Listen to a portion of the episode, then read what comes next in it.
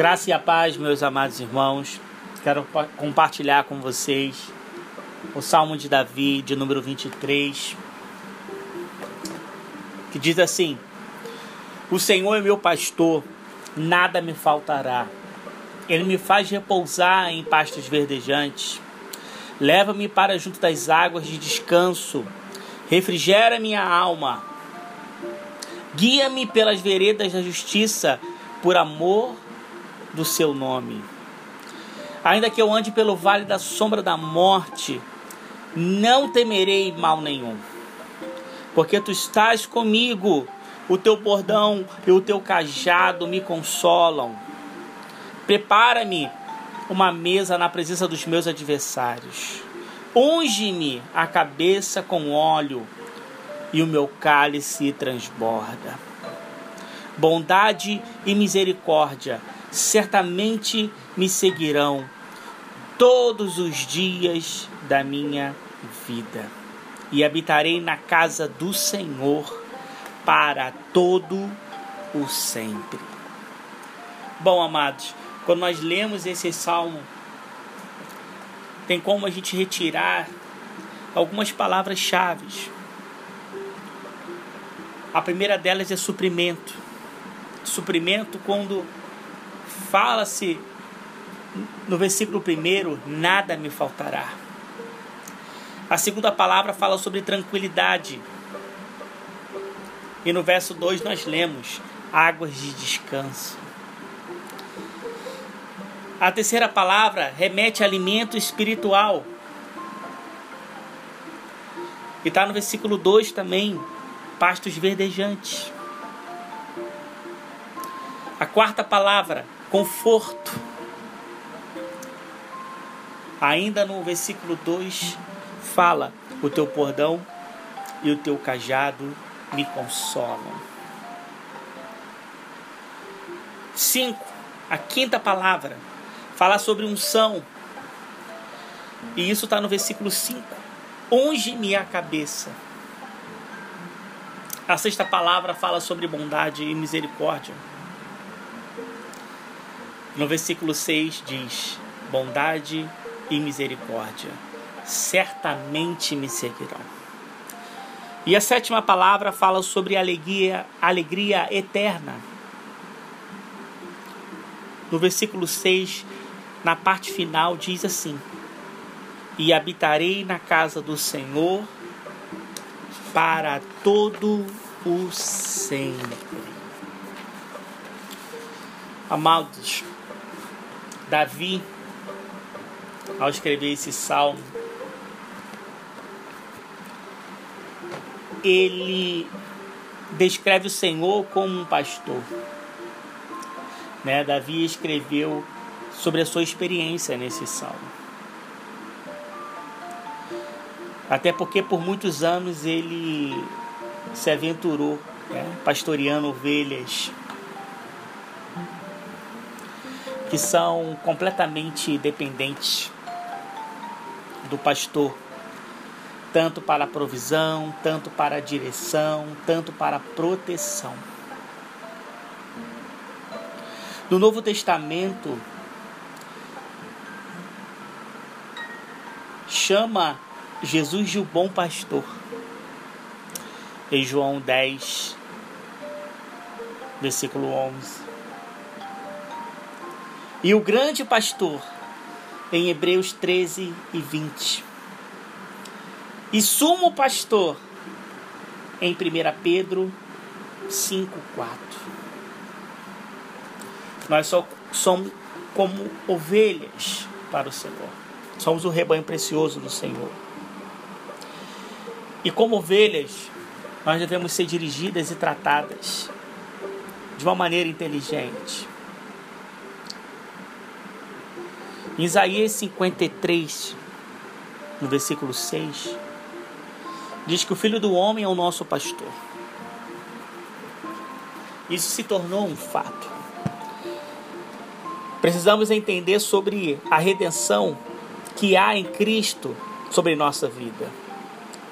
Precisamos ouvi-lo, o chamamento dele, e permitirmos em sermos apacentados por Ele, o Autor da nossa salvação.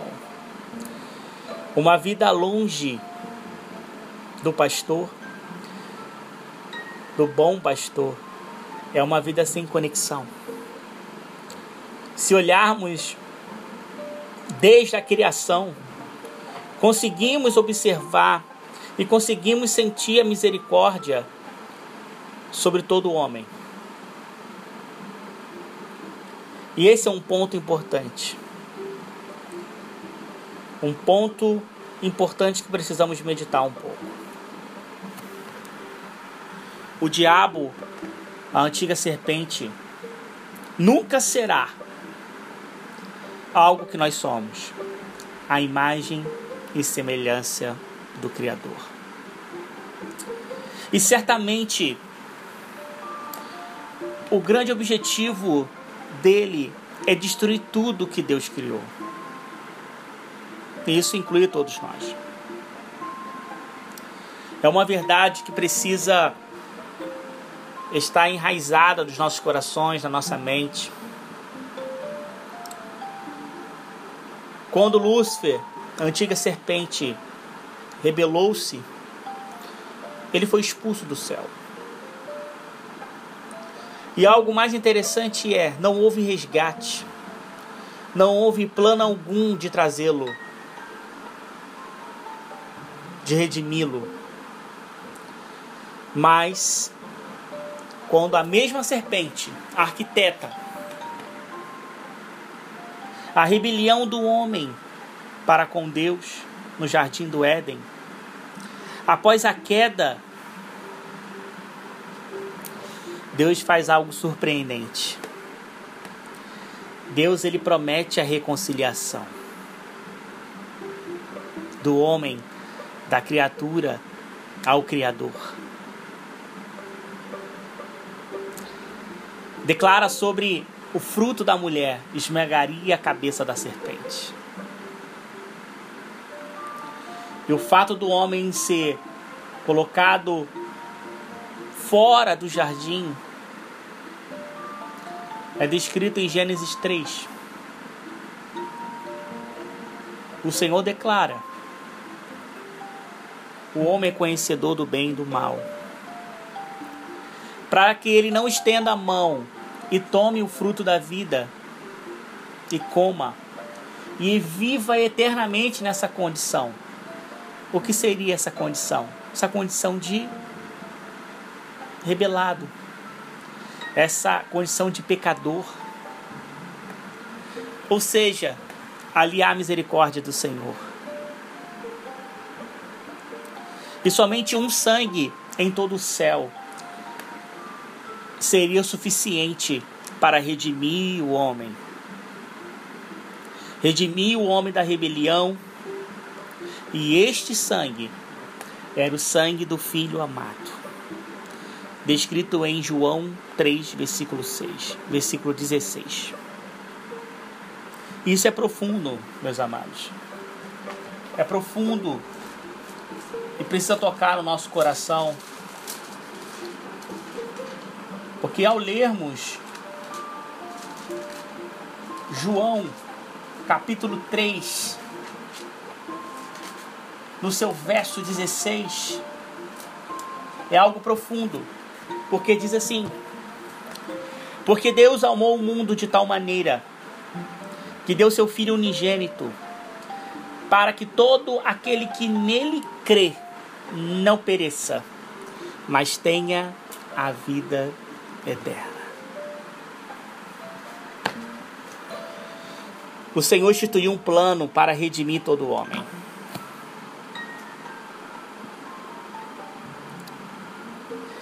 E nesse plano era Deus se tornar carne, habitar entre nós.